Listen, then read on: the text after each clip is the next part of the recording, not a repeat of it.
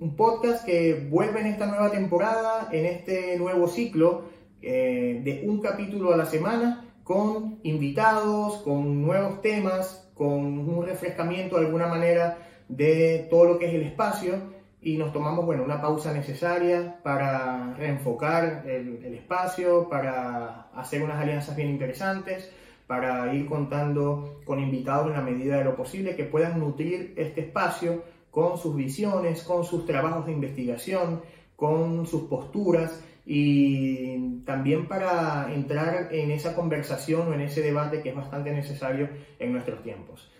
Les recuerdo que estamos en todas las plataformas de podcast que existen. Estamos en Apple Podcast, en Google Podcast, en Anchor, estamos en SoundCloud, en iVoox, estamos también en YouTube en formato de video para que nos puedan disfrutar, para que puedan consumir el contenido en cualquiera de las distintas plataformas. Los invito a suscribirse, están nuestras redes sociales, eh, tenemos también un correo electrónico que es audiencia para que envíen sus inquietudes, para que envíen alguna, algún feedback del podcast, porque nuestra idea es crecer con nuestra audiencia, eh, plantearle temas interesantes, siempre vinculados al análisis sociológico, criminológico, al tema de la violencia, la criminalidad, porque son los temas que nos interesan y sabemos que podemos dar un aporte bastante interesante sobre esos temas. Hoy estará con nosotros la socióloga Blanca Méndez egresada de la Universidad del Sur en Venezuela, además cuenta con una maestría en ciencia política, investigadora, em, interesada en los temas de la política, también es emprendedora y nos va a visitar hoy como una nueva invitada en este nuevo ciclo en el cual tendremos invitados en el podcast y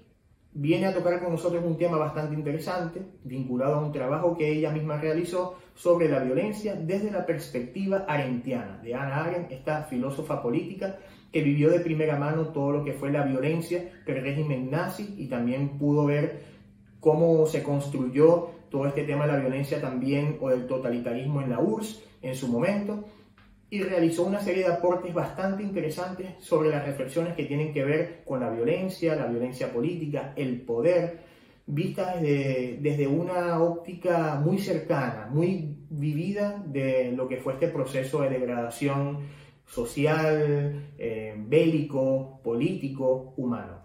Bueno, muy buenas noches, le damos la bienvenida entonces a nuestra invitada especial del día de hoy, en este nuevo reencuentro que tenemos como audiencia preliminar, la socióloga Blanca Méndez. Blanca Méndez, bueno, como ya dije, socióloga, eh, egresada de la Universidad del Zulia en Venezuela, con una maestría en ciencia política. Eh, hoy tenemos un tema bien interesante, como han venido viendo a través de las redes sociales, he venido posteando sobre el tema de la violencia como concepto, a partir de un análisis que se hace partiendo de los postulados de la filósofa Anna Arendt, que nuestra invitada nos va a explicar. A mí, Blanca, de verdad me, me, llama mucho la atención, bueno, primero por a nivel profesional todo lo que he hecho con el tema de la violencia, de la criminalidad, trabajando en el sistema penitenciario, sobre todo en nuestro contexto en Venezuela. Eh, todo este tema de que por más de dos décadas hemos estado como acostumbrados a estar siendo sometidos como sociedad a una violencia constante, tanto desde mm, los grupos de crimen organizado como desde el aparato represivo del Estado, quienes de alguna u otra manera se han desvirtuado del original deber ser, y desde el mismo Estado, subrogado en la figura de un gobierno que se ha basado en un tema partido para irse perpetuando. Entonces todo este tema, además de haberme encontrado con tu trabajo, que tiene que ver con un análisis sobre lo que planteaba Ana Arendt sobre la violencia, además en primera persona porque lo vivió también, entonces ese tema para mí me llamó mucho la atención y dije, debo tenerla acá en el espacio para poder hablar acerca de eso. Cuéntame, Blanca, siendo cientista político, socióloga, ¿qué te motivó, entre tantos temas que están alrededor de la política, hablar de la violencia? Buenas noches. Bueno, buenas noches, Ivers. Muchísimas gracias por invitarme. Gracias a toda la audiencia que nos está escuchando. Eh, pienso que estos son espacios vitales para, para compartir, reflexionar sobre temáticas que aunque hayan sido escritas hace un par de décadas, eh, no están, digamos, vencidas en, en la situación del contexto político actual, no solamente venezolano, sino mundial. Ningún país, ninguna sociedad está exenta a poder repetir episodios de violencia o de confrontación política eh, si es una sociedad que no está al tanto de lo que ha sido su desempeño político en sus actores, ¿no? Eh, este es un trabajo, Ivers, que yo realicé en el marco de la realización de estudios de posgrado, tú mismo lo has comentado, tengo eh, estudios en, ciencia política y me llamó mucho la atención porque esta es una escritora alemana que vive todo el proceso de mm, radicalización de lo que va a consistir el Partido Nacional Socialista Alemán, su ascenso al poder. Una de las premisas de este partido era poder eh, aniquilar todo lo que tuviese que ver con la, eh, la identidad judía. Los judíos tuvieron que salir de Alemania, los que pudieron, otros fueron exterminados. Y en este, en este éxodo sale Ana es una filósofa política, al igual que otros científicos. Muchos de ellos se radican finalmente en América, en Norteamérica, y esta es una autora que comienza a hacer varios tratados eh, filosóficos sobre la situación política alemana y también recoge la experiencia bolchevique, eh, que décadas atrás había marcado la ruptura del orden em, eh, institucional en, Rusia, en, la, en la Unión Soviética. En este sentido, a mí me llama mucho la atención porque esos conceptos, estamos hablando de obras que se publicaron en el 60, en el 70, que tenían, a mi modo de ver, una vigencia sobre el contexto venezolano que estamos viviendo y estamos eh, lamentablemente atravesando, porque el concepto de violencia, en primer lugar, ella lo descompone, por eso es una filósofa, porque pone en tela de juicio lo que tradicionalmente nosotros asociamos a la violencia con respecto al poder. Ella dice, la violencia es un recurso para exterminar toda la, célula política de un, de un orden eh, establecido. Lo que nosotros asociamos históricamente es que el poder, la política y la violencia son conceptos interrelacionados. Y ella hace una postura bastante crítica sobre ese concepto y ella solamente asocia la violencia, eh, como te digo, al exterminio de todo el orden establecido. Poder no es asociado nunca a la violencia, dado que poder para ella está vinculado con esa capacidad comunicativa, interrelacional de los actores en el juego de, de, poder para poder de alguna forma establecer una armonía dentro del orden político. Obviamente toda la postura arentiana tiene que ver mucho con eh, la huella de dolor que ella experimenta a la salida de, su país natal, que luego pues ella tiene que ver cómo se descompone en todos los, sentidos. Claro. Me llamó mucho la atención, luego de revisar el trabajo, este tema, y lo has tocado anteriormente, de el la violencia como destructora del mismo poder. Pareciera ser una postura muy distinta a lo que se está acostumbrado, digamos, en ciencias sociales, pero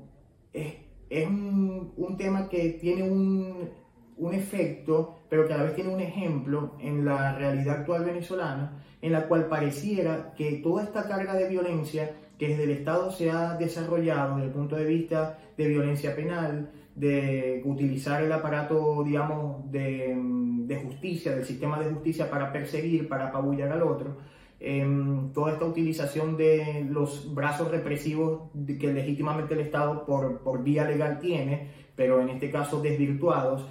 eh, parecieran estar destruyendo y no permitiendo el oxígeno de que algo nuevo emerja desde el punto de vista político. Y cerrando ese tema, me llamó mucho la atención de que es difícil que algo nuevo emerja de tanta violencia y que solamente un cambio total de sistema puede dar paso o puede ser eh, instaurado luego de un gobierno o de un régimen tan totalitario y que ha ejercido la violencia de manera sistemática por tanto tiempo. por una parte contra los contrarios y por otra parte también contra su propia gente, porque dentro del mismo núcleo del, digamos, del chavismo-madurismo, eh, se ha cortado el oxígeno para que inclusive se pueda dar un recambio generacional dentro de, esa misma, dentro de ese mismo régimen, viéndolo desde el punto de vista analítico. Entonces, eso me llamó profundamente la atención, ese elemento. Y el otro, que, que quisiera que profundizaras un poco, tiene que ver con lo que vi en el trabajo que había denominado la autora las ruedecillas administrativas, es decir, gente o funcionarios o personas que Em, llevan a cabo estas órdenes, pero parecieran no tener un vínculo emocional con la operatividad de la orden, sino que dicen la cumplo porque alguien me la está dando, porque tengo ese referente de un supuesto líder que me da la orden que yo, para cumplir en cuanto a persecución, en cuanto a ataque, en cuanto a violentamiento, en cuanto a asesinatos, en cuanto a lo que se pueda decir, desde el punto de vista físico y desde el punto de vista moral, que también lo recoge la autora. Entonces, quisiera que sobre esos dos puntos de repente nos pudiera hablar un poco y ver cómo este, pudiéramos tener de repente algún tipo de ejemplo sobre una y otra cosa, que abundan muchísimo después de más de 20 años de, de, esta violencia sistemática. Sí, mira, cuando Anaren habló o reflexionó sobre el concepto de violencia, sobre el concepto de poder, sobre el concepto de política, democracia, ella mm, hizo un retrato de lo que para la autora significaba el ascenso del totalitarismo y lo dibujó como un sistema en el cual quienes ascienden al poder están encargados eh, de no solamente controlar todo el aspecto del aparato institucional, sino que además eh, dirigirse hacia la anulación moral del sujeto que dominan. Y es bastante grave, Ivers, este punto porque ella, bueno, concluye que el, el, totalitarismo en sí es un sistema que va hacia la autodestrucción, porque es un sistema donde, si bien es cierto que se busca controlar ciertas esferas, es tanto el nivel de deterioro y de violencia que se ejerce sobre todos los elementos asociados, que eso de alguna manera va a pulverizar al mismo sistema y al ser interior, ¿no?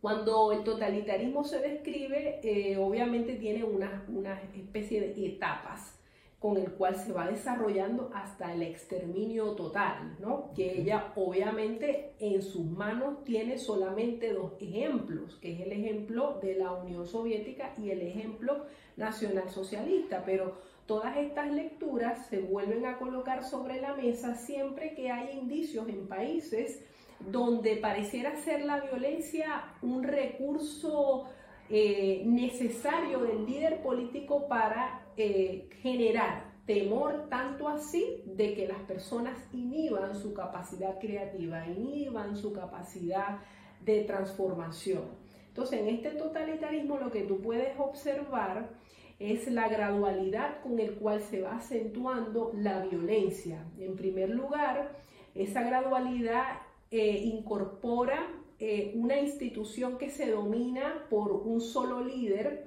Ese líder eh, va de alguna forma manipulando a todas las piezas. Fíjate, el administrador público no es un administrador público, es una pieza que del partido. del partido y que debe ser manipulable a tal, a tal punto de que él no cuestione ninguna,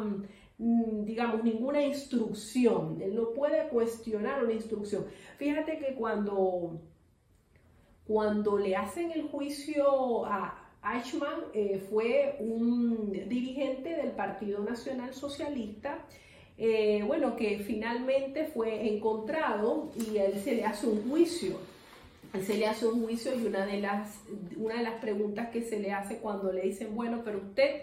eh, estaba consciente de que estaba mandando a las personas a las cámaras de concentración y usted daba la orden de que se exterminaran. bueno, sí, es que era una orden, yo solamente cumplía órdenes, es decir,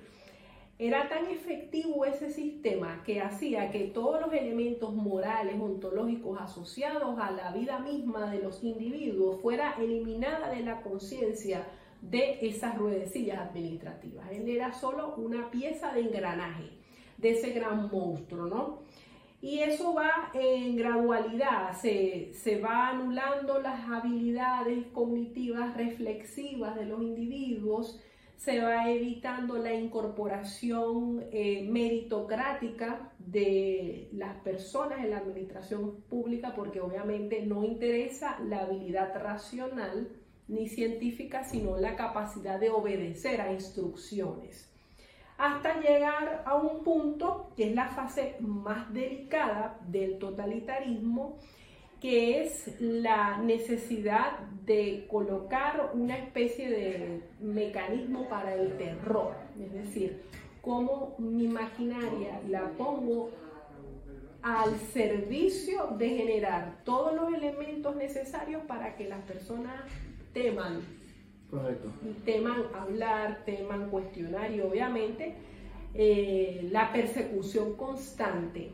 a la disidencia es una parte de ese motor operativo de, lo que es el totalitarismo. Que bueno, muy bien, eh, tú has podido mencionar algunos elementos de la sociedad política venezolana, pero pudieran estar también en otros sistemas eh, políticos actuales. Y van a estar siempre y cuando eh, las personas puedan permitir que esos elementos vuelvan a la, a, la, a la, mesa, porque el problema está en que todos los elementos se repiten por la falta también de, de conciencia de las personas sobre estos procesos. No te das cuenta cuando ya llega al poder ese actor que puede potenciar esos elementos. Sí, por eso es tan importante que, digamos, trabajos como el tuyo, que están disponibles en, en las plataformas digitales, en academia, eh, en academia.edu, lo pueda ser revisitado, puedan de repente ampliar. Hay un aporte bien interesante que es un cuadro que sintetiza las distintas fases de esa violencia desplegada por un régimen totalitario. Es bueno que esto se hable. Pareciera eh, que todo este proceso vivido por, digamos, a partir del nazismo, a partir de todo este proceso que después decantó con, con la caída final, digamos, de ese mismo régimen y después de la Unión Soviética, em, pareciera estar muy lejano en el tiempo. Y hoy en día, en nuestro, digamos, en nuestra propia región, en América Latina, en nuestro propio país, tenemos este régimen que prácticamente tiene sin oxígeno cualquier posibilidad de mejora o de recuperación. Hay una violencia que no se condice en aquel momento, cuando todo esto pasó, no estaba todo este marco de los derechos humanos. Hay crímenes que hoy no prescriben y hay órdenes que no deben ser cumplidas por mucho más que vengan de una línea jerárquica, como asesinar a un manifestante, como, digamos, este, con una orden de alguna manera viciada, em, perseguir, encarcelar a una persona, acallar una disidencia, también dañar moralmente, porque cuando a ti no te permiten desarrollarte en todas tus capacidades como profesional, porque de repente tienes una postura política y no puedes participar de un mercado de trabajo, de un mercado profesional, también te están eh, en alguna manera dañando moralmente, anulando esa dimensión como sujeto que tú tienes hasta el punto de que eh, eres visto como una cosa o eres llamado de una manera peyorativa. Entonces, todo esto lleva a mucha reflexión. Fíjate, este tema de cumplir la orden en los análisis jurídicos, o desde el punto de vista jurídico, la intención es muy importante cuando se comete un hecho. Entonces, ¿dónde queda el análisis de la intención cuando alguien pudiese hoy esgrimir como parte del aparato de algún cuerpo de seguridad del Estado, del SEBIN, de, la, de, o de esta cuestión que llaman ahora el FAES, que puede decir yo estaba cumpliendo una orden, pero te estás saltando todo un ordenamiento jurídico? También me parece interesante un tema que tiene que ver con la parte propagandística, donde la constitución de un Estado es utilizada más como un ente de hacer propaganda que como una ley que realmente se cumple. Entonces, pareciera ser una distorsión, pareciera ser un sin razón que hoy en pleno siglo XXI, cuando a pesar de todos estos temas que estamos viviendo en la actualidad, pero donde el mundo está avanzando a pasos agigantados en tecnología, en conocimiento, en información, un país eh, como Venezuela y algunos países que tienen ahorita ese peligro de, lo, totalitario estén todavía viviendo estas situaciones y a portas de entrar en regímenes totalitarios hoy en pleno siglo XXI.